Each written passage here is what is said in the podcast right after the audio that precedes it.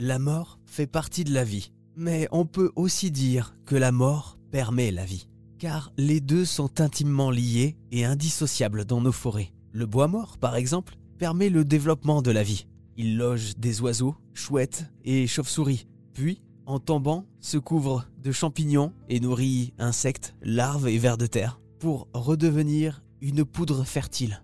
La vie et la mort, intimement liées dans les forêts. On en parle avec Nathanaël Roussel, spécialiste de la forêt dans les Pyrénées centrales pour l'association Nature en Occitanie. Le pic, par exemple, est un oiseau qui va euh, permettre d'augmenter la, biodiversité, le nombre d'habitats pour les autres espèces forestières, puisque quand le pic va venir tambouriner sur un arbre mort sur pied qu'on a laissé en place, il va pouvoir nicher ses petits, euh, faire ses petits oisillons dedans puis il va abandonner ce trou-là et euh, l'année d'après, il va en faire un autre ailleurs. Mais en abandonnant le trou, il crée en fait un petit appartement à louer pour euh, un écureuil, pour une martre, pour une chauve-souris, pour euh, que sais-je encore, une genette hein, ou ou bien une termitière. Hein, enfin, donc, il va créer en fait plein d'habitats et, et, cette espèce est, est, essentielle en fait pour voilà pour, pour augmenter la, la biodiversité forestière.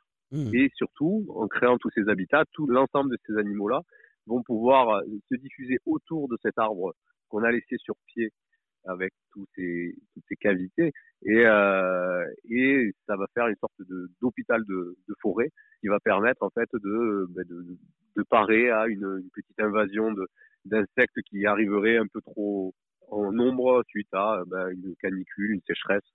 Cette capacité à répondre de suite à une invasion d'insectes sur les autres arbres est un peu voilà une sorte d'hôpital de campagne. Alors il paraît que quand un arbre tombe euh, dans la forêt et meurt, il y a tout un processus qui se met en place avec euh, des étapes euh, bien précises, avec les insectes qui arrivent, etc., etc. Vous pouvez nous en parler un petit peu? Alors quand un arbre tombe dans la forêt, un arbre c'est un mélange entre de la lignine et de la cellulose. La lignine, c'est une espèce de colle, de résine, et la cellulose, c'est les fibres de bois qu'on d'ailleurs qu'on récolte pour faire de la pâte à papier. À chaque fois que vous, écrivez sur un bout de papier, vous écrivez sur un bout de bois. Dans cellulose, ça veut dire le sucre des cellules. Et euh, donc en fait, à chaque fois qu'un arbre ou qu'une branche tombe en forêt, c'est comme si vous jetiez un énorme sucre d'orge dans la forêt. Sauf que la lignine empêche de pouvoir utiliser tout le sucre d'un coup d'un seul. Donc c'est l'eau qui va commencer à à ruisseler de part et d'autre du tronc d'arbre, qui va commencer à dissoudre un peu cette, cette ligne. Et puis l'eau va permettre surtout l'arrivée des champignons qui mangent cette ligne-là.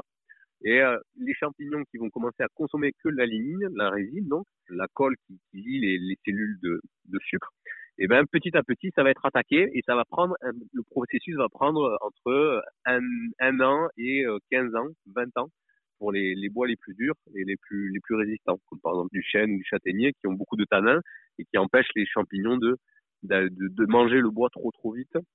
Voilà. Et quand les champignons sont arrivés, après les autres insectes vont commencer à manger les champignons et petit à petit le bois va s'effriter par l'extérieur et va euh, les animaux vont rentrer et pénétrer de plus en plus profondément dans le tronc d'arbre. Et tout cette, ce, cette, ce, ce, processus, en mangeant l'écorce par l'extérieur et petit à petit le bois qui va se pourrir petit à petit, le, les insectes vont créer en fait du terreau et de l'humus qui va lui régénérer en fait tout le tout le tout le sol forestier. Donc ils sont hyper essentiels à la, à la construction et à la pérennisation en fait de la fertilité euh, forestière. Merci Nathanaël Roussel.